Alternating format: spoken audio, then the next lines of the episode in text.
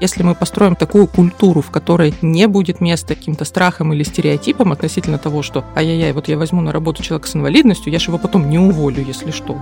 Конечно, станет все гораздо проще. Если есть человек, который хочет как-то помочь, все всегда решаемо. Если такого человека нет, то на каждый чих, конечно, правила не напишешь. Лучшее, что мы можем сделать для завтрашней доступности, это поделиться знаниями сегодня.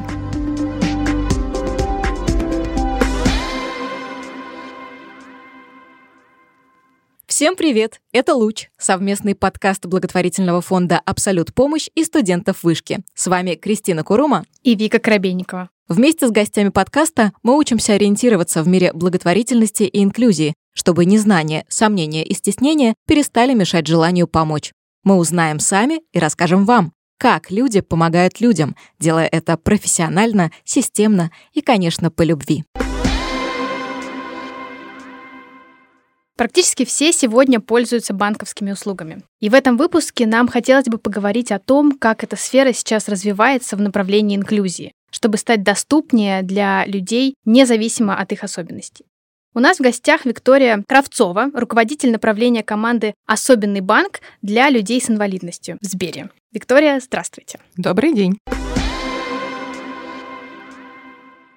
Наш подкаст связан с благотворительностью и инклюзией. Мы постоянно ищем какие-то новые материалы по теме, чтобы не повторяться, обсуждать то, о чем мало говорят в публичном пространстве. Недавно мы снова искали темы для выпусков и случайно нашли информацию про курс «Сбер для всех». Наше знакомство с инклюзией в Сбере как раз началось с этого курса. Нам он понравился, и мы подумали, что нашим слушателям тоже будет интересно про него узнать. Расскажите, что это за курс, в чем его цель, зачем он вообще нужен? Во-первых, большое спасибо за хорошую оценку. Мы, когда делали этот курс, очень волновались, как оценит его аудитория, и вдвойне приятно, что аудитория такая посвященная в тему, оценивает его хорошо. Для чего мы его сделали? Наверное, начну немного издалека. Сбер — огромная организация. И, как мы понимаем, насколько хорошо будут обслужены клиенты с инвалидностью, зависит не только от нас, от нашей команды, которая сидит в Москве, а зависит от того, насколько будут вовлечены, насколько будут понимать, насколько будут в целом образованы в этой сфере люди, которые работают в офисах по всей стране. И, конечно, обучение сотрудников, которые обслуживают клиентов, это одна из наших задач. Есть разные типы материалов, которые мы предлагаем нашим сотрудникам. Это какие-то короткие обучающие ролики и информация какая-то в виде памяток о том, как пользоваться ассистивными технологиями. Но нам всегда казалось, что информация по кусочкам — это не очень хорошо, и нам хотелось собрать какой-то более-менее крупный материал, чтобы человек, который, в принципе, хочет погрузиться в эту тему, мог как-то ну, лучше в ней разобраться. Плюс, конечно, мы всей командой очень хотим, чтобы людей с инвалидностью в качестве сотрудников в Сбере становилось гораздо больше. И мы понимаем, что есть такие барьеры у самих нанимающих руководителей, у будущих коллег, таких сотрудников. И нам хотелось с ними заранее побороться. И мы сделали курс Сбер для всех для того, чтобы не только люди, работающие в офисах, более-менее знакомые с темой, но и люди, работающие в аппаратах, тоже как-то могли разобраться в этой теме. Чтобы не боялись, чтобы более спокойно приглашали на работу, чтобы в целом знали эту тему. Собственно, он не случайно появился в общем доступе. Сначала мы его сделали только для сотрудников, но у нас есть большое количество партнерских организаций, то, что у нас принято называть экосистемой. Мы думали, как сделать так, чтобы сотрудникам этих организаций этот курс тоже стал доступен. И выяснилось, что единственная возможность — это просто выложить его в открытый доступ. Ну, никаких других вариантов не было. В общем-то, мы это с удовольствием сделали, и вот сейчас ссылка на него есть прямо-таки на странице особенного банка на сайте. Если кто-то его смотрит, мы только рады. Мы думаем, что видеть результат своей работы важно и полезно. Можете ли вы оценить, насколько в итоге оказался эффективен и полезен этот курс? Ох, знаете, вообще оценка эффективности всех проектов, связанных с инклюзией, это такой больной и сложный вопрос. Ну, короткий ответ, наверное, нет. Мне сложно оценить, насколько конкретно этот курс повлиял на какой-то результат. У нас, конечно, есть какие-то цифры о том, насколько больше стало людей с инвалидностью работать в Сбере. Конечно, у нас есть какие-то данные о том, как клиенты оценивают уровень инклюзивной культуры в Сбере. Но мне кажется, это все таки результат совокупной работы, нежели там какого-то отдельного материала, который мы приготовили. Мы недавно решили, что как можно большее количество сотрудников должны узнать этот курс, не только те, кто хочет погрузиться в эту тему, но и те, кто, может быть, никогда об этом не задумывался, и включили его в обязательную программу изучения. И у этого курса среди сотрудников Сбера на прошлой неделе, в общем, мы перевалили цифру 100 тысяч изучивших сотрудников. И в последнее время периодически мне приходят сообщения от каких-то знакомых из разных регионов, которые видят меня в этом курсе, делают скриншоты, присылают, говорят, классно, мы тебя увидели. Я думаю, боже ты мой, ну, значит, на самом деле работает, значит, люди его на самом деле смотрят, они просто там прокликали все быстро и закрыли. Очень интересно про обратную связь. Приходили ли вам на почту, например, комментарии о том, что люди начали трудоустраивать людей с инвалидностью? Может быть, такая статистика есть? Ну, смотрите, если речь идет о статистике, я могу сказать, что наши коллеги из HR читались, если я сейчас ничего не путаю, о том, что за прошлый год вновь принято на работу людей с инвалидностью на 20% больше, чем в предыдущий год. Это в Сбере? Да-да, в самом банке. То есть я не помню, сколько там была абсолютная цифра, но, условно говоря, если за прошлым году было, например, там плюс 100 человек, стало 120. Чаще к нам пишут не о том, что стали трудоустраивать людей с инвалидностью, а часто мне пишут что-то в духе. У нас есть кандидат с инвалидностью по зрению. А что же делать? И в этот момент я начинаю рассказывать о том, что все в порядке, берите, есть лицензионное ПО, называется так-то, взять там-то. Ничего не страшно, поможем, если что. Ну, обычно коротких инструкций на этот счет бывает достаточно, и дальше все идет благополучно. По данным Федерального реестра инвалидов, в России живет почти 11 миллионов людей с инвалидностью. Из них трудоустроено чуть больше 1 миллиона. Расскажите, как человек с инвалидностью может присоединиться к команде особенного банка, на какие должности, позиции он может трудоустроиться? К особенному банку сейчас сложновато присоединиться, потому что у нас нет вакансий. Кстати, как вы думаете, сколько людей работает в подразделении, которое занимается людьми с инвалидностью в Сбере? Вот в моем подразделении. Человек 10. Какие еще есть версии? Ну, я бы тоже так сказала 10-15, наверное. Знаете, иногда я на крупных мероприятиях задаю этот вопрос, и люди так прищуриваются, думают, Сбер, ну он же огромный. Кто-то говорит 50, Однажды мы слышали цифру 300. И когда я всем говорю, что наш семеро на весь Сбер, часто это вызывает некоторое удивление. Поэтому, ну да, наша команда укомплектована. Сейчас к нам присоединиться нельзя. Если у нас когда-то будет такая возможность, мы, конечно, будем искать людей из сообщества, потому что мы, конечно же, разделяем идею о том, что ничего для нас без нас, если мы хотим сделать что-то классное для людей с инвалидностью, то надо, чтобы они были с нами. Во-первых, потому что они носители опыта и лучше подскажут, как те или иные вещи сделать. Во-вторых, ну что греха таить, все мы на работе иногда устаем, иногда у нас происходит что-то не то. Это вот смотришь на коллегу, который сидит за соседним столом. В моем случае это двое тотально незрячих наших тестировщиков. смотришь на них и думаешь, вот я это делаю ради этих людей. Само по себе их наличие рядом с нами уже как-то мотивирует и напоминает каждый день, для кого мы это делаем и почему нельзя опускать руки, даже если что-то где-то сложно и трудно. А люди с какой формой инвалидности могут устроиться к вам на работу? И какой порядок трудоустройства для них? Знаете, могу рассказать немного непарадной правды. На самом деле люди с любой инвалидностью могут устроиться на работу. В принципе, Сбер — это такое отдельное государство, где работают такое количество людей, которое даже представить себе нельзя. Ну вот, например, мой муж тоже работает в Сбере, и его профессия — редактор. Там есть редакция, и там есть главный редактор. Мы понимаем, что самая многочисленная аудитория сотрудников — это сотрудники офисов, те, которые обслуживают клиентов. И объективно такой работой заниматься человеку с какими-то сенсорными особенностями, который не видит, не слышит, будет довольно сложно.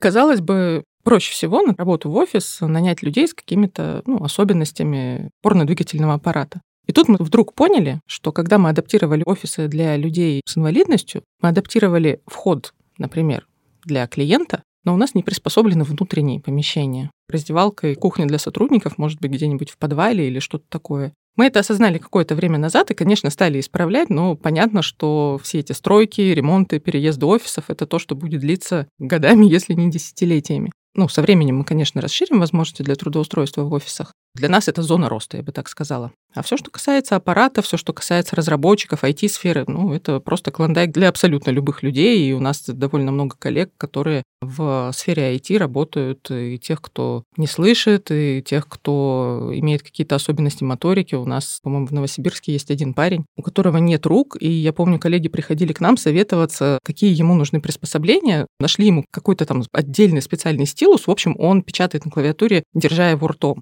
Ну, так вот в Содружестве, в общем, такие вопросы и решаем.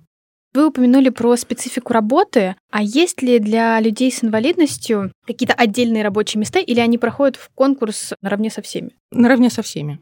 Отдельных рабочих мест на этот счет у нас нет, и в целом ну, позиция такая, что Должен быть общий конкурс. Если человек имеет достаточные знания, опыт, то он благополучно трудоустроится. Скорее, лично я сторонник того, чтобы, ну, все-таки были какие-то дополнительные возможности, потому что мы все понимаем, что такое разные стартовые возможности, и мы понимаем, что человеку с инвалидностью ему где-то, возможно, сложнее учиться, сложнее найти работу или получить работу в какой-то крупной организации. Но на этот счет, насколько мне известно сейчас, в нашем HR-подразделении есть довольно большая программа стажировок на этот счет. И как раз для молодежи, для студентов есть э, возможности.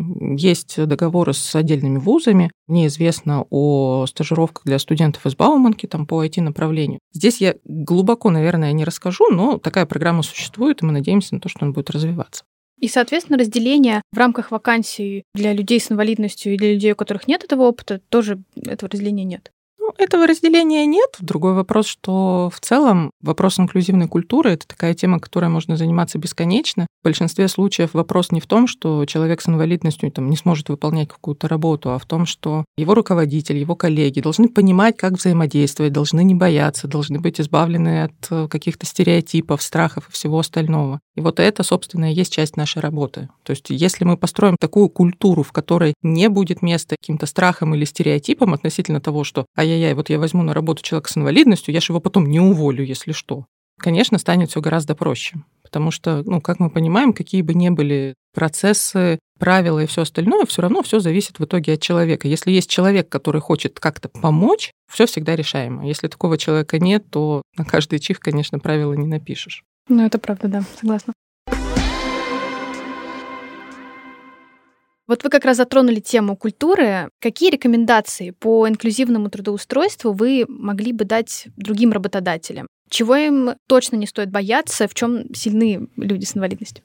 Знаете, я здесь, наверное, хотела бы поделиться своим персональным опытом. Все-таки наше подразделение занимается доступностью сервисов для людей с инвалидностью как внешних клиентов, и трудоустройством внутрь, конкретно наше подразделение не занимается этим, занимается HR, но у меня есть опыт работы с людьми с инвалидностью в нашей команде. У меня есть любимый пример, когда меня спрашивают, вот в твоей команде работают двое тотально незрячих. А надо отметить, что, в общем, других незрячих в Сбере, кроме Паши и Кости, нет. Так получилось. Это все-таки очень специфическая работа, цифровая доступность. Вот их двое. И когда меня спрашивают, испытываешь ли ты какие-то неудобства или что тебе нужно делать в связи с этим, я отвечаю, что надо помнить две вещи. Вот две вещи я делаю по-другому, чем делала бы в отношении всех остальных своих сотрудников. Первое. Если я в наш командный чатик, там, в Телеграме или в WhatsApp отправляю какую-нибудь картинку, то я подписываю, что на этой картинке изображено. Это просто какой-то мем, фотография из отпуска или это какой-то скрин чего-то с просьбой что-то сделать, потому что иначе ребята не поймут, что на этой картинке.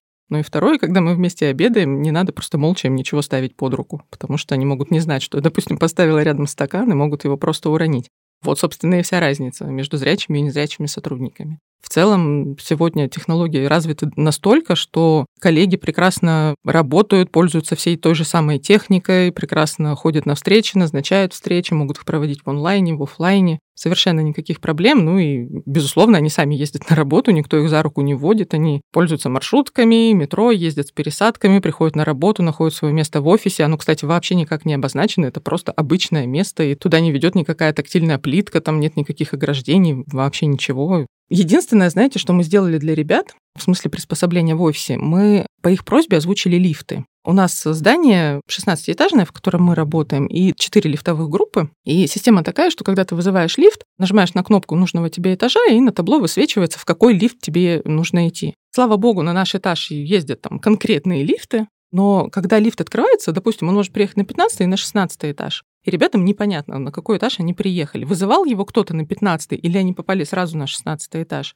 И у нас появилась вот такая озвучка. 15 этаж идет вверх, или там 16 идет вниз. Поначалу ну, мы слышали, как коллеги удивляются, интересно, для чего это надо. А потом стали обращать внимание, что всем очень нравится, что лифты озвучены, потому что чего греха таить, многие по офису ходят и в лифтах ездят, просто глядя в свой телефон. И часто бывает так, что лифт открылся, человек вышел, потом опомнился, ой, да мне ж на другой этаж, а теперь все улыбаются и говорят, если бы вот лифт этого не объявлял, я бы каждый раз выходил не там, где нужно, а теперь всем очень удобно. Это вот такой очередной пример того, что какая-то адаптация для людей с инвалидностью оказалась полезна для всех, и никто даже не предполагал, предполагал, что это может быть так классно, и потом, когда люди попадают в неозвученный лифт там, в другой лифтовой группе, которой наши ребята никогда не пользуются, они удивляются, да что ж такое, ну почему же здесь лифты не говорят? А если говорить про команду, то есть одно дело адаптировать сервисы и совершенно другое взаимодействовать напрямую с людьми с инвалидностью, проходила ли команда, может быть, какое-то обучение предварительно? Нашей команды точно нет, потому что наша команда — это как раз создатель каких-то курсов для других людей. Слава богу, в этом смысле у нас все понимают, что взаимодействовать надо со всеми одинаково. Если ты вдруг не понимаешь или как-то хочешь помочь, но не знаешь, как это сделать лучше, самый прямой путь — это подойти к конкретному человеку и сказать, чем тебе помочь, как помочь, могу ли я что-то сделать. И наши ребята, они максимально открыты в этом смысле, и они либо говорят, нет, спасибо, все классно, либо открыто говорят все, что нужно. То есть нам не приходится догадываться, нам не приходится предвосхищать какие-то потребности. У нас, в общем, в этом смысле достаточно открытая команда. Если что-то нужно, попросят сами. Не нужно, ну, мы и не пристаем. А если говорить про непосредственный процесс найма, что должен сделать работодатель, чтобы помочь устроиться человеку с инвалидностью на работу, чтобы это не было просто для галочки, потому что модно, чтобы ему было действительно комфортно? С точки зрения HR, я не знаю, что должен сделать работодатель. Если говорить в целом о том, чем подразделение может помочь такому человеку, то на самом деле, если задуматься, мне кажется, вот ровно тем же самым, чем помогают любому новому коллеге рассказать о работе, показать офис. Допустим, незрячему этот офис нужно будет показать поподробнее, предложить какую-то помощь, предложить с ним сходить на первые встречи. Сделать ровно то же самое, что и нужно и всем остальным. Допустим, про показать офис. Я помню, когда я только пришла работать в Сбербанк, у нас, знаете, такое здание, оно современное, классное, это такое open space, здание в форме восьмерки, и, как я иногда говорю, оно нам дано для того, чтобы отращивать новые нейронные связи. Потому что новый человек, когда попадает в это здание, ну ничего не понять. Иногда ты ходишь просто какими-то и думаешь, господи, за что мне это? Первые дни точно так же ходила по этому зданию, но на мое счастье у кого-то по соседству с моим местом был день рождения, и там висел букет из шариков розовых. Я всегда находила свое рабочее место по этим шарикам. Потом шарики сдулись, их выбросили, я думаю, ну все, я пропала. Так вот, когда мы потом переезжали в другой офис, и наши незрячие коллеги попросили показать дорогу, и мы как-то выделили время вечером после работы и пошли от одного офиса до другого, от этого офиса до метро. И он прям изучал этот маршрут. Я ему рассказывала, какие есть ориентиры. Например, вот здесь ты выходишь, вот здесь идешь прямо, здесь идешь вдоль там бордюра с этой стороны, потом бордюр закончился, вот здесь на этом углу ты поворачиваешь, идешь туда, вот смотри, здесь у тебя под ногами какие-то колодцы, а здесь будь внимателен, а здесь там вот обрати внимание, такая ветка дерева растет, поэтому если сильно возьмешь вправо, может головой задеть. Знаете, как говорят незрячие, на самом деле выбоины в асфальте — это неплохо, это ориентир. Вот, и в этом смысле ветки деревьев и все остальное — это тоже для них ориентиры. И вот так вот мы несколько раз прошлись, разобрали маршрут, разобрали маршрут внутри здания, и все, и мы потратили на это, я не знаю, там, ну, пару раз по часу, наверное. И человек после этого абсолютно спокойно ходит в офис, никого не просит проводить, и это очень удобно и хорошо. А что насчет доступной среды, например, для тех, кто передвигается на коляске. То есть, допустим, работодатель очень хочет принять человека с инвалидностью, но что ему нужно сделать, чтобы этому человеку было комфортно? Ну, в целом, что нужно сделать, написано в строительных нормах про пандусы, про углы наклона, про санузлы, перила и про все остальное. Ну, в общем-то, кажется, что это не самое сложное. Плюс как-то не было бы счастья, да несчастье помогло после того, как организации столкнулись с необходимостью высаживать людей на удаленку во время коронавируса. В общем-то, многие уже имеют такую возможность. И, откровенно говоря, когда вся эта история началась, внутри Сбера нам было совершенно непонятно, как мы будем работать, потому что работа из дома для такой организации была просто немыслима. Но наше подразделение кибербезопасности прошагали огромный путь, и теперь такие люди, как я, могут работать из дома. Ну, я и моя команда. Понятно, что если человек работает там с данными, с отчетностью, занимается еще какими-то вещами, где очень важна безопасность, они могут работать только из офиса, но большая часть сотрудников спокойно работают дома, и в этом смысле, если у работодателя есть такое прекрасное желание трудоустроить человека с инвалидностью, то, кажется, иногда проще создать ему какие-то возможности трудиться дома, чем устраивать длинную стройку и отказываться от трудоустройства или делать это на год позже. Упоминали уже несколько раз особенный банк. Давайте поговорим об этом проекте. Для кого он создан и в каком формате он существует? Ой, особенный банк — это моя страсть. Я о нем могу рассказывать просто часами. У нас есть даже отдельная лекция для Сберуниверситета, для наших коллег, где мы рассказываем о том, что такое существует и чем мы занимаемся. Если коротко, особенный банк — это команда сегмента. В розничном бизнесе Сбербанка есть люди, которые занимаются продуктами, там, вклады, кредиты, переводы и все остальное. Есть люди, которые занимаются каналами продаж, например, офисы, колл-центр и все остальное. И есть отдельная ветка людей, отдельная ветка подразделений, которые занимаются сегментным управлением. То есть они берут все стандартные процессы, которые существуют в банке, и адаптируют их для тех или иных категорий клиентов. Например, есть отдельная команда, которая занимается детьми и детским банкингом. Есть команда по молодежи. Есть команда для иностранцев. Есть команда для родительских сервисов. У банка есть определенная сегментация клиентов, ну, есть и классические сегменты, такие как VIP-клиенты, клиенты высокодоходного сегмента. И, собственно, наша команда — это такая команда сегмента. Мы знаем о том, что несколько миллионов клиентов с инвалидностью обслуживается в Сбере, и мы, собственно, занимаемся анализом того, с какими сложностями они могут сталкиваться, и ищем возможности эти сложности устранить. Есть сервисы специфические для людей с инвалидностью, все, что касается там перевода на русский жестовый язык, цифровой доступности онлайн-каналов, в том числе Сбербанк онлайн, ну и множество разных. В этом смысле мы у себя внутри свой сегмент также разделяем на некоторые подгруппы по схожести потребностей. То есть для нас человек с инвалидностью, клиенты с инвалидностью, это не однородная группа, понятно. Есть люди с особенностями зрения, с особенностями слуха, с особенностями моторики, опорно-двигательного аппарата, люди с ментальными особенностями. И вот так, изучая каждую из этих групп, мы понимаем, что, допустим, людям с нарушениями зрения нужно доступность Сбербанк онлайн и все остальные сервисы, доступные банкоматы, доступные сенсорные устройства, да, собственно, и все. Все остальное сделают благополучно сами. А, например, людям с особенностями слуха, у них нет никаких требований к онлайн-каналам, например, к Сбербанк онлайн, но у них есть сложности с общением с сотрудниками в офисах и с сотрудниками в колл-центре. Поэтому для них есть сервис на русском жестовом языке в офисах, ну и, соответственно, в колл-центре. Сегментируя наших клиентов и выявляя их потребности, для каждой группы мы придумываем реализуем, поддерживаем какие-то решения. С помощью каких инструментов сервисы Сбера адаптируются под людей с инвалидностью?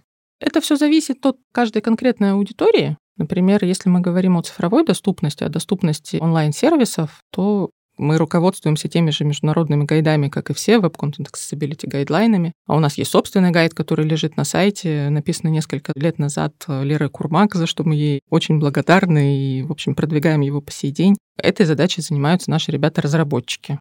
Ну вот, кстати, можем еще один эксперимент провести. Как вы думаете, сколько отделов людей разрабатывают что-то в Сбербанк онлайн? Это, собственно, интернет-банк Сбера, веб-версия и приложение. Вот как вы думаете, сколько отделов это все делают? Я бы сказала 20. 15-20. Какие еще есть версии? Просто я как мыслю, что есть направления, которые есть в приложении, и, соответственно, для да. одного направления одна команда. Ну вот есть версия 20. Я просто вспоминаю приложение, оно же огромное. Огромное. Я думаю, команда 50 там точно должны как-то Ну вот по правде 330. Редко.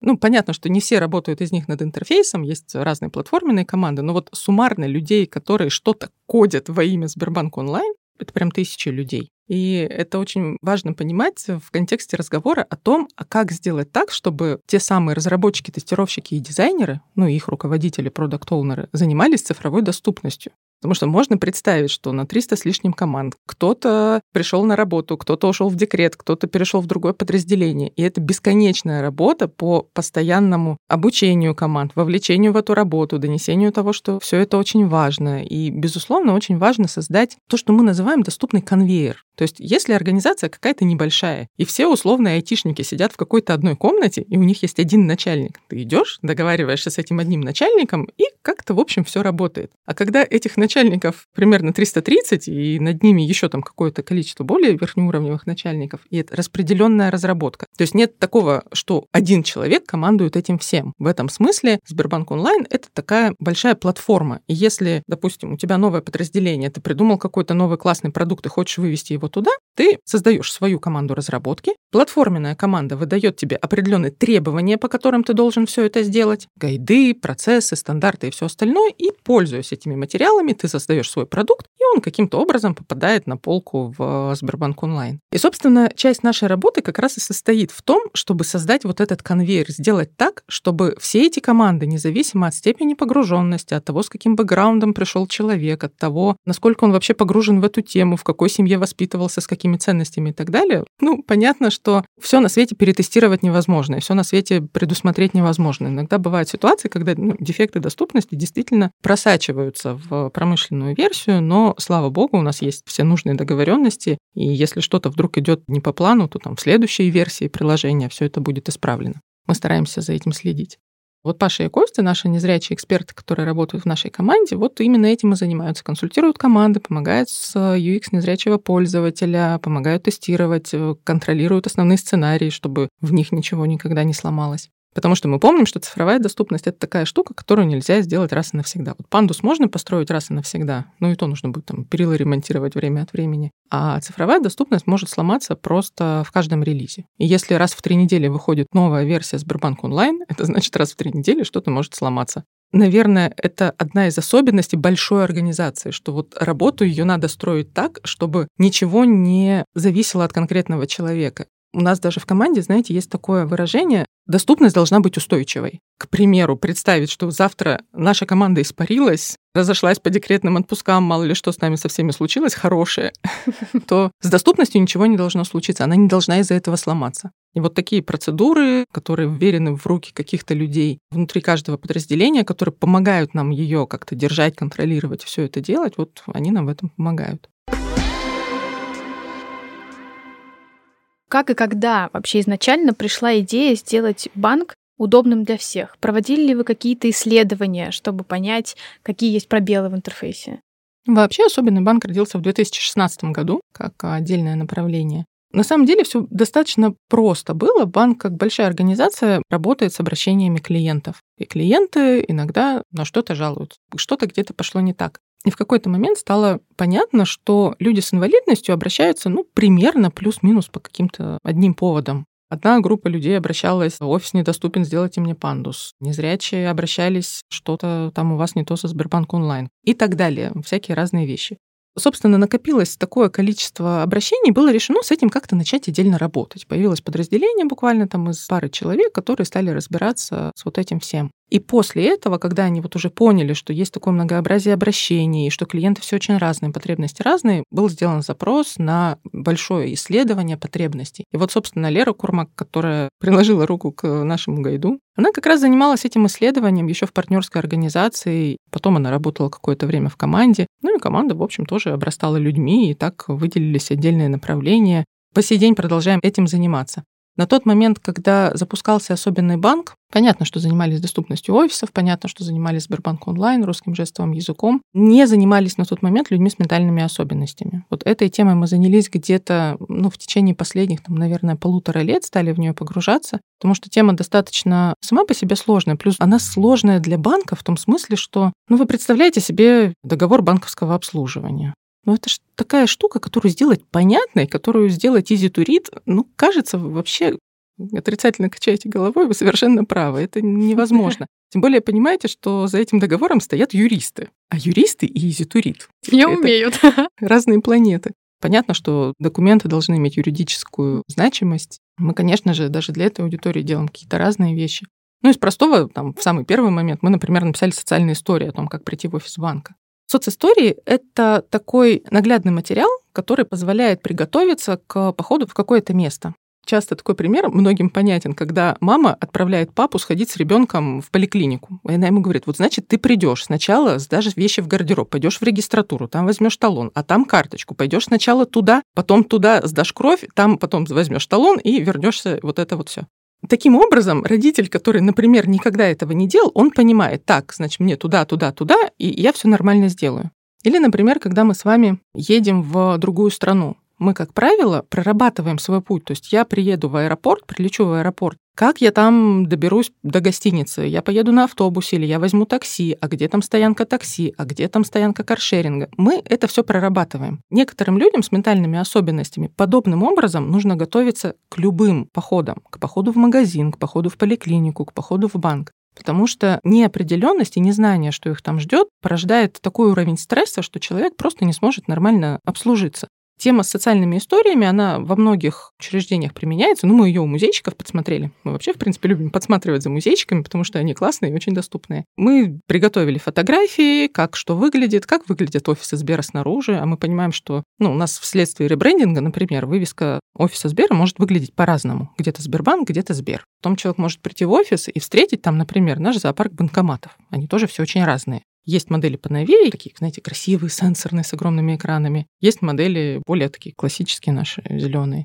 И мы с вами понимаем, что просто человеку может быть сложновато в этом сориентироваться, а человеку с какими-то ментальными особенностями он может в принципе запутаться, кто из людей в офисе сотрудник, а кто просто клиент. Поэтому заранее давая такой материал и давая возможность подготовиться, мы снижаем уровень тревожности и просто повышаем результативность этого визита в банк.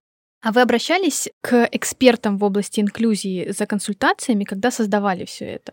Конечно. Ну, смотрите, у нас в целом такая позиция, что мы, мы же делаем это для клиента, поэтому в первую очередь нам важно обратиться к самим клиентам. У нас со временем появился такой, ну, в общем, достаточно широкий круг знакомых людей из сообщества, которые имеют те или иные особенности здоровья. И мы с ними что-то там обсуждаем, можем попросить что-то потестировать, проконсультироваться. Ну или просто иногда возникает какой-то вопрос, а как ты делаешь вот это? А как ты справляешься с какой-то задачей? Они говорят, ну вот так, вот так, вот так.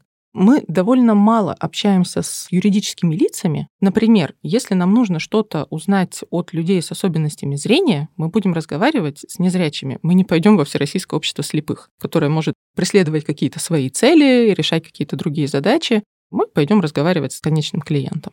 А вот вы рассказывали про тестировщиков. Расскажите поподробнее про этот процесс, как происходит их работа, что они непосредственно делают. Вы представляете себе, как работают программы экранного доступа, например, на телефонах? Угу. Класс. Вот смотрите, когда команда, допустим, решает сделать какой-нибудь новый сервис в приложении, как это происходит? Садится UX-дизайнер и рисует там какую-то карту экранов. То есть как клиент что должен сделать, что подтвердить, что выбрать и так далее. И вот он, значит, спроектировал этот процесс. Дальше над этими экранами садится разработчик, и он понимает, что так, тут у меня кнопки, здесь у меня выпадающие списки, здесь у меня там чекбокс для подтверждения с какими-то условиями и так далее. И после этого разработчик начинает все это кодировать. Разработчик кодировать на самом деле может очень по-разному. И качество кода, знаете, можно его сравнить с грамотностью на русском языке. Вот мы можем написать с вами грамотно, можем неграмотно. И в том и в другом случае нас, в общем-то, с вами поймут. И даже, знаете, не все заметят, что как-то там безграмотно написано. Так вот, программы экранного доступа, которыми пользуются незрячие люди, они взаимодействуют с кодом приложения они обращаются в код приложения и озвучивают те вещи, которые написаны в коде. То есть тот же самый интерфейс, что для нас с вами, просто иначе воспринимается. Например, если мы с вами зайдем в приложение Сбербанк онлайн, ну или те, кто им пользуется, знают, что в правом верхнем углу есть кнопочка «Колокольчик». Это кнопка уведомления. Вот что должна сказать программа экранного доступа человеку, который не видит? А программа экранного доступа скажет то, как эта кнопка подписана в коде. То есть нам с вами выводится колокольчик, картинка, а в коде написано уведомление. Так вот, для того, чтобы программа это сказала, разработчик должен не просто прикрепить картиночку к этой кнопке, а еще и написать вот это слово. И если разработчик его не написал, то человеку незрячему будет просто озвучено техническое название картинки. ACK24 Chevron Left. Ну или какой-нибудь другой ужас. Собственно, наши ребята как раз занимаются тем, что они тестируют интерфейсы на качество работы с программами экранного доступа. Мы, конечно же, учим этому и сами команды. То есть любой тестировщик, он должен уметь включить на своем устройстве VoiceOver на iPhone или TalkBack на своем Android и пройти интерфейс с помощью специальных жестов и понять, все ли получает фокус, все ли кнопки подписаны, все ли озвучивается, и передать своему разработчику дефекты, если такие нужно исправить. Бывают какие-то сложные случаи, тогда уже обращаются к нашим ребятам. В целом, наверное, это ключевая часть их работы – помочь командам спроектировать доступный интерфейс, научить и проверить. Сразу скажу, что тестирование интерфейсов на доступность, например, на телефоне, это для команд довольно несложная работа. Ну, то есть, допустим, я зрячий человек, спокойно могу включить VoiceOver на своем айфоне и пользоваться телефоном на слух. И часто бывает так, что, допустим, я хочу отправить своим ребятам у нас у меня есть отдельный чатик с тестировщиками, какую-нибудь ссылку. В театр хочу их позвать, на концерт на какой-нибудь, ну мало ли что. И перед тем, как отправлять эту ссылку, я могу просто включить voiceover на телефоне и понять, они там прочитают вообще что-нибудь или не прочитают. То есть для меня это такой гигиенический процесс. То есть если я с коллегами делюсь какой-то информацией, я хочу понимать, что они из этого что-то получат, а не просто столкнуться с тем, что там ничего нормально не работает и ну, просто лишний раз расстроиться. Я не стану им отправлять какую-то ссылку, если там ничего не работает, просто напишу тогда словами. Это довольно легко освоить, и если тестировщик там пару раз это сделал, это довольно несложно.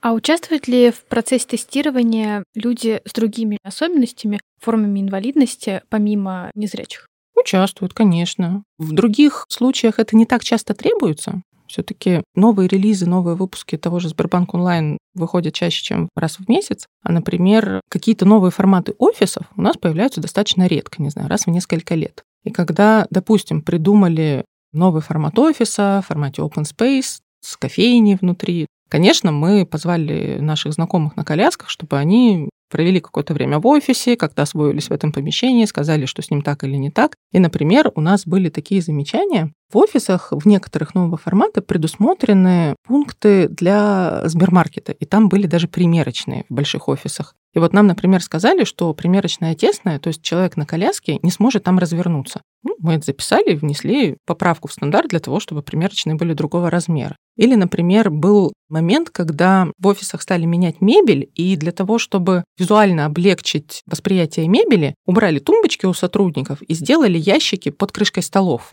Таким образом, столешница, ну, она немного занизилась, потому что по кругу всего стола была планка, которая прикрывает эти ящики. И получилось так, что человек на коляске не может подъехать под этот стол. Вот такого рода вещи мы тоже с помощью такого тестирования можем выявлять и вносить какие-то коррективы. Расскажите, как вы обучаете сотрудников офисов общаться с людьми с инвалидностью? Ой, это целая история. Знаете, мы прошли огромный путь в этом направлении. Нам всегда казалось, что если мы включим тему обслуживания людей с инвалидностью в обязательную программу для сотрудников офисов, это, собственно, та победа, которая нам будет важна. Но, к сожалению, любые сервисные темы, они всегда в приоритете уступают каким-нибудь вещам, там, поддельные денежные знаки или какие-то вопросы кибербезопасности. Вот это такие темы, которые точно обязательные. Все, что касается сервиса, ну, это такой вопрос номер два. Этим надо заниматься, но во вторую очередь. И мы придумали, как сделать так, чтобы сотрудники хотели изучать наши материалы самостоятельно. Мы выяснили, что у наших ребят в офисах есть отдельная платформа, где они изучают какие-то материалы или совершают какие-то действия, и за это получают ну, какие-то условные монеты. Потом эти монеты они в конце года могут там обменять на какие-то подарки или победить в каком-то соревновании. Мы стали делать для наших сотрудников квесты. Мы брали какие-то наши видеоролики, резали их на части, вставляли какие-то промежуточные вопросы. И вот таким вот образом, когда человек отвечает на вопрос, идет дальше, потом опять отвечает на какие-то вопросы, и так вот там шаг за шагом проходит этот квест. Мы стали за наши квесты давать электронные монеты, и выяснилось, что сотрудники офисов такие материалы изучают с гораздо большим интересом, чем материалы, которые им сказали изучить обязательно. Когда мы еще не знали ни о каких монетах, мы просто сделали тоже очередной квест, и за прохождение благополучно этого квеста нашим сотрудникам в телефонном справочнике давали бейджик с красным сердечком. И за просто красное сердечко в телефонном справочнике 30 тысяч сотрудников изучили эти материалы. Мы были просто в шоке и подумали, господи, ларчик просто открывался, а мы так много копий сломали для того, чтобы включить это в обязательное образование. Знаете, на самом деле люди массовых профессий, если можно так сказать, о сотрудниках офисов, они чувствуют себя незамеченными, что ли. Им всегда очень приятно, когда их работу отмечают, когда они сделали что-то, что стало заметно, когда их поблагодарили. Ну, это приятно, конечно, любому человеку без исключения, но людям таких массовых профессий как-то выделиться среди коллег тоже очень приятно. И мы стали собирать историю успеха, когда они помогли какому-то клиенту, решили нестандартный кейс или сделали что-то такое, и стали подсвечивать эти истории успеха. И когда там Ваня Иванов из какого-нибудь э, Нижневартовска сделал что-то невероятное, помог клиенту, и об этом и Ваня узнает просто вся страна, но мы понимаем, что в этот момент просто Иван, его офис, его региональное отделение, ну, они настолько вдохновлены этим примером, и настолько другие люди за этим тянутся, это само по себе генерирует какие-то очень хорошие практики. И мы поняли, что зачастую в нашем направлении людей похвалить, рассказать им о каких-то хороших вещах, сделать акцент на том, сколько много людей нам помогают, это очень сильно способствует развитию этого направления в целом, потому что в умах многих людей тема с инклюзией, она остается такой, ну, в общем-то, некоммерческой. Хотя, откровенно говоря, каждый человек с инвалидностью любыми услугами, не знаю, банковскими и там любыми другими, он пользуется не бесплатно. Человек с инвалидностью приходит в магазин, он за свою еду платит деньги. Поэтому, когда магазин говорит, что я что-то не буду делать для людей с инвалидностью, не знаю почему, ну, это странно, ведь это такие же клиенты, которые приносят такие же доходы. Многие люди считают, что ну, это такая какая-то необязательная благотворительность. И когда мы находим тех, кто заражается нашей идеей, тех, кто внутри своего подразделения готов просто сделать эту работу за идею, если можно так сказать, это всегда очень заразительно. Вот это, наверное, то самое, что позволяет инклюзии развиваться внутри организации.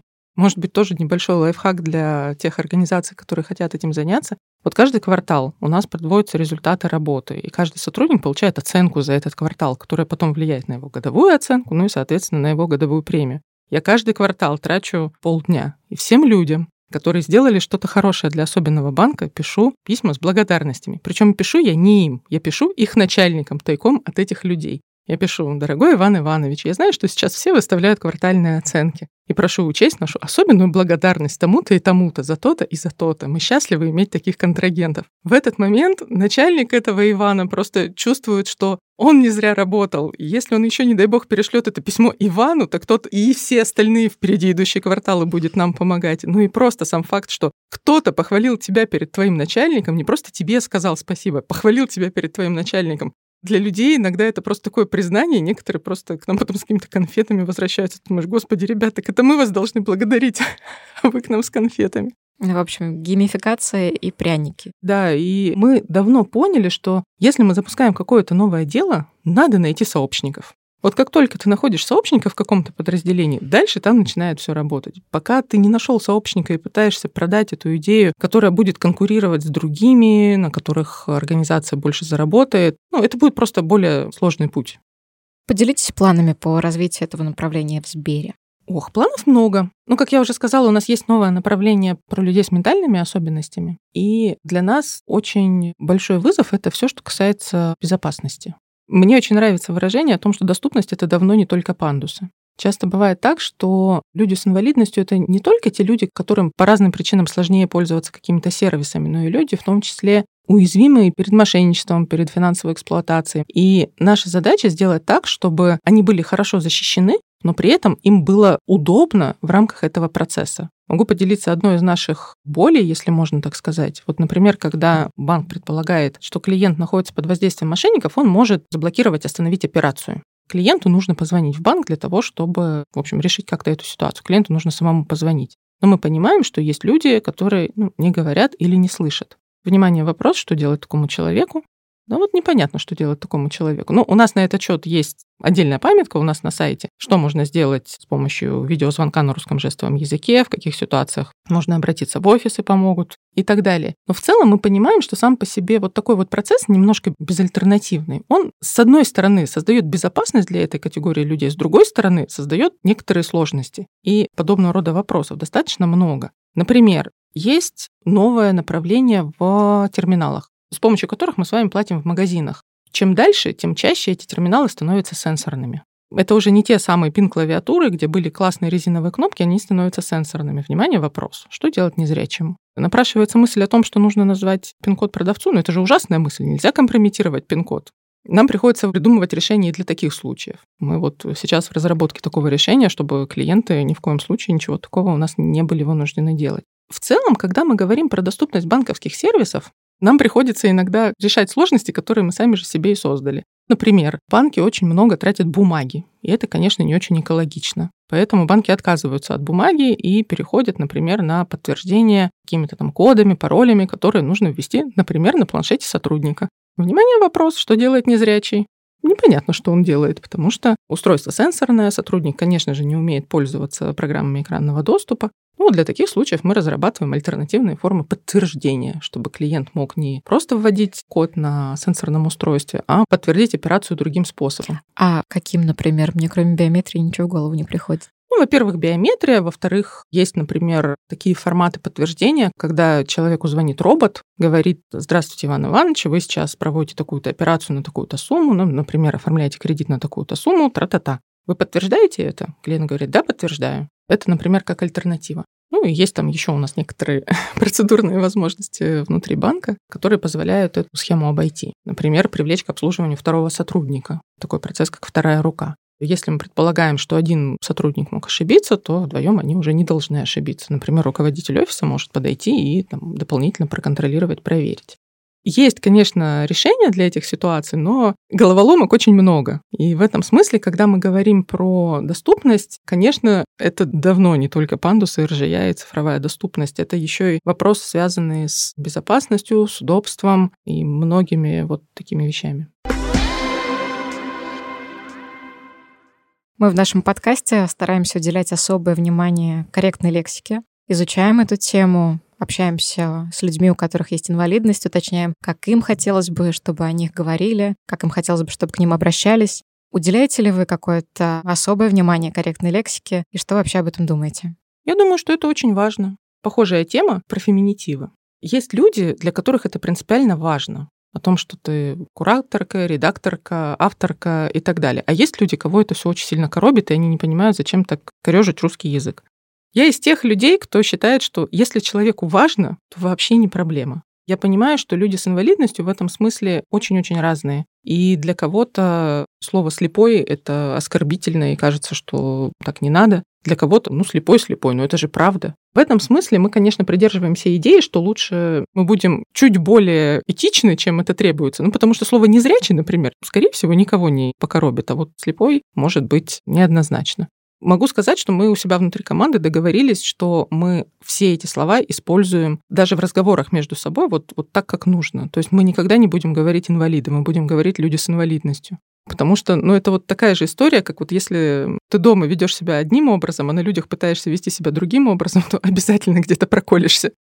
Это еще очень важно, потому что в общении с другими подразделениями мы говорим точно так же, и люди учатся на нашем примере, как говорить лучше. Они учатся, допустим, не бояться словосочетания «человек с инвалидностью». Знаете, довольно часто бывает так, что люди стараются избегать выражения там, «человек с инвалидностью», «клиент с инвалидностью» и начинают использовать всякие ужасные эфемизмы про ограниченные способности, там, ограниченные возможности. И вот это все уже ну, не очень хорошо. Человек с инвалидностью — это абсолютно нейтральный термин, это некий факт. Мы как-то в команде обсуждали, что потому как человек говорит об этих темах, всегда понятно, он наш или он не наш. Если к тебе заходят издалека и начинают про ограниченные способности, ты понимаешь, ну, ладно, ребят, поработаем над этим. А если человек уже прям вот в теме, это всегда слышно. И это всегда классно, всегда можно находить своих. Еще, если честно, очень интересно поговорить о том, как вы сами начали работать с темой инклюзии. Почему вам интересно этим заниматься? Я пришла в Сбербанк в 2017 году, 6 лет назад, и я пришла работать в наше сегментное подразделение в интересах клиентов массового высокодоходного сегмента, премиального. И так получилось, что я сидела спина к спине с ребятами, которые занимались особенным банком. Команда на тот момент насчитывала буквально троих человек. И они делали какие-то такие вещи. Вот тогда появился тот самый перевод на русский жестовый язык, тогда активно менялся Сбербанк онлайн для незрячих. Ну и, в общем, все, все было что-то такое совершенно волшебное, чего вообще не было в моей жизни, и что точно не делалось вообще ни в одной организации, где я работала до этого. Я все слушала, слушала, и потом где-то спустя два с половиной года так получилось, что руководитель этого подразделения пошел на повышение, и это подразделение искало себе руководителя. К этому моменту все уже знали, что если что, я готова. Общалась с ребятами из этой команды, мы как-то дружили, и это здорово. Я по сей день уверена, что особенный банк — это вообще лучше, чем можно заниматься в огромном Сбере. Это то, на что не жалко тратить большую часть жизни, которую мы проводим на работе уделять работе столько времени, сколько уделяем мы, и делать это как-то впустую или для чего-то незначимого, ну, было бы по меньшей мере обидно. Есть ли у вас какие-то любимые ресурсы по теме инклюзии, которые вы изучаете, к которым вы обращаетесь иногда? На самом деле не могу сказать, что есть какие-то прям любимые. Скорее, мы уже за время работы в этом подразделении обросли какими-то подписками на телеграм-каналы, какие-то новостные разделы, откуда регулярно черпаем новости. Как я говорила, мы любим подсматривать за музеями. Например, музей «Гараж», он совершенно прекрасен в этом деле. Ну и многие другие. Там, ну, Политех, мы знаем, очень много делал для того, чтобы развить свою доступность. В целом, музейное сообщество — это те ребята, которые из всех отраслей продвинулись дальше других. Они очень близко к человеку, они с ним лично общаются, плотно работают со своим посетителем когда осенью музей «Гараж» совместно с Вышкой объявили о запуске своего курса повышения квалификации по многообразию инклюзивных практик, я вообще не раздумывая туда записалась и пошла учиться. Совершенно прекрасная атмосфера, люди, которые знают свое дело, которые рассказывают о каких-то совершенно невозможных примерах, Буквально на прошлой неделе, 13 числа, они набрали второй курс на этот счет. Уже нас позвали на одну из лекций для того, чтобы мы поделились нашим опытом, что очень здорово и, конечно же, невероятно приятно.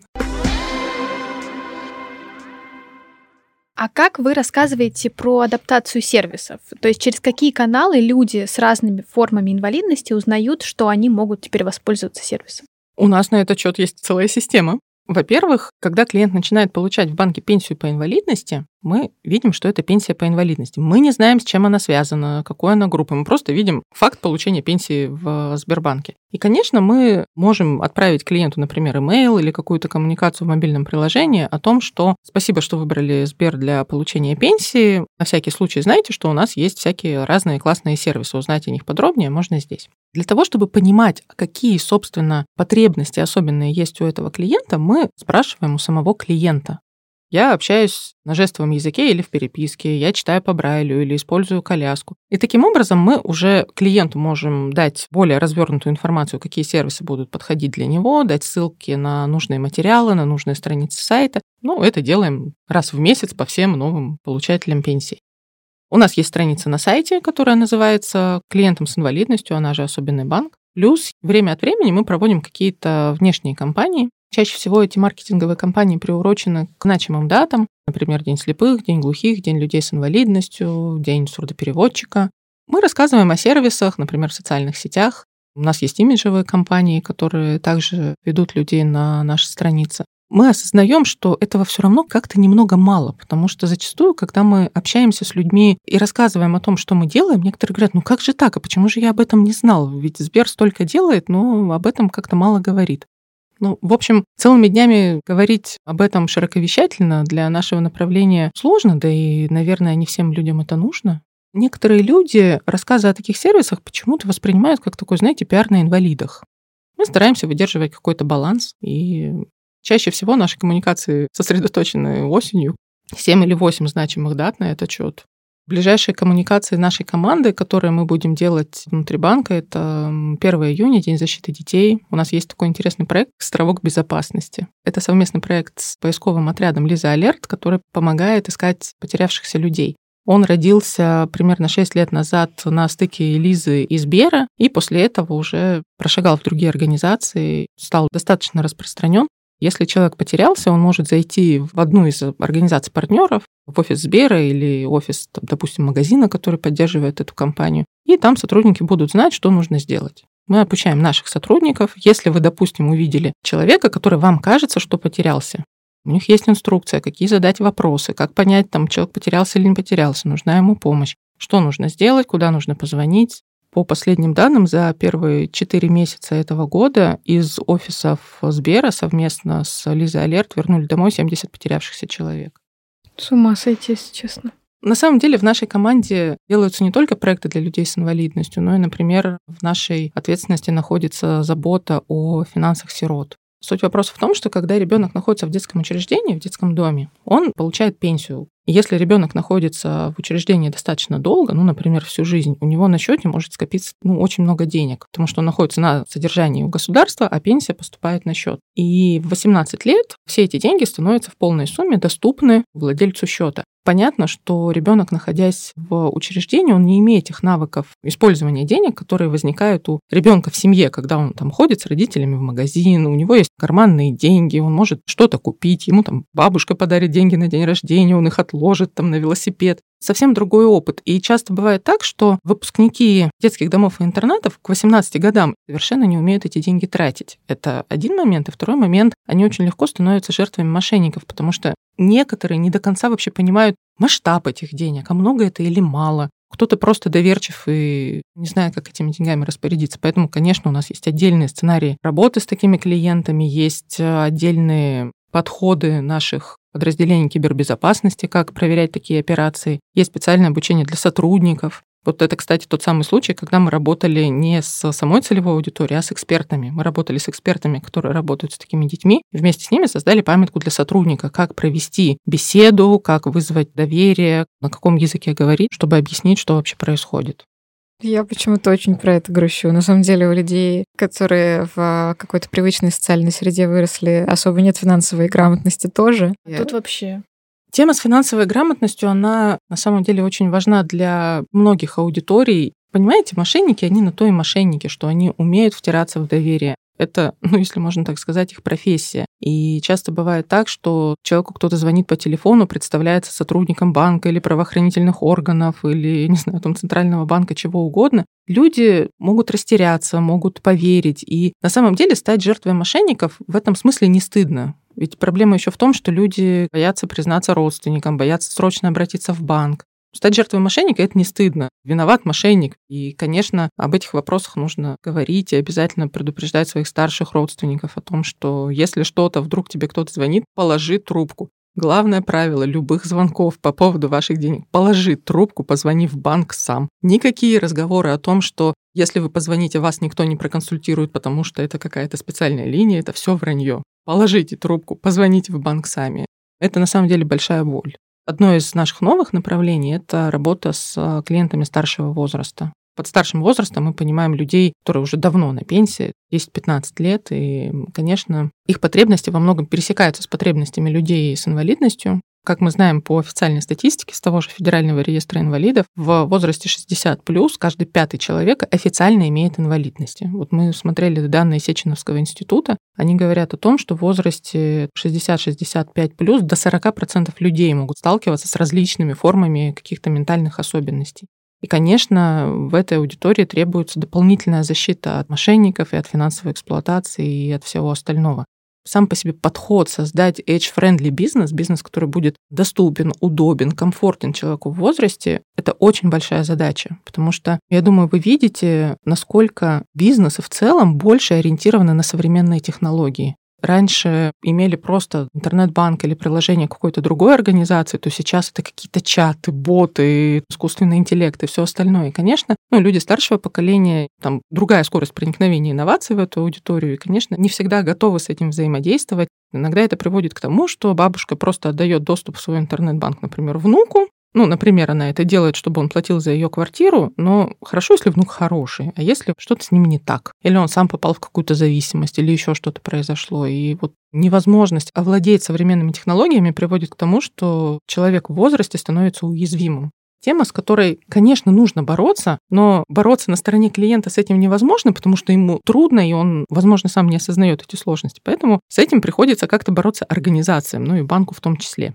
Знаете, как мы в нашей команде говорим, все мы будем старыми, ну, если повезет. Это, кстати, для нас один из аргументов, почему мы этим занимаемся. Когда наступит соответствующий возраст, мы, возможно, сами воспользуемся какими-то благами, которые создали сами сегодня. Лучшее, что мы можем сделать для завтрашней доступности, это поделиться знаниями сегодня. Поэтому такой прекрасный субботний день мы с вами. Какой совет можете дать другим бизнесам, которые хотят сделать свои продукты или услуги более доступными? У меня есть любимое выражение – краткое пособие для начинающих. Начните. Если серьезно, то зайдите на сайт Сбербанка и в раздел «Особенный банк». Там есть ресурсы, и там есть два прекраснейших гайдлайна, которые расскажут о том, что нужно сделать. С этого точно можно начать. Мы там собирали не только свой опыт, но мы собирали хорошие практики, законодательства, знания экспертов, которые с нами работают. Для создания первой общей картинки, что и как делать, это точно будет полезно. Второе, что я бы посоветовала, обязательно найти из числа своих клиентов людей с инвалидностью. Именно эти люди подскажут, помогут, подсветят какие-то проблемные места. Их нужно обязательно привлекать к тестированию.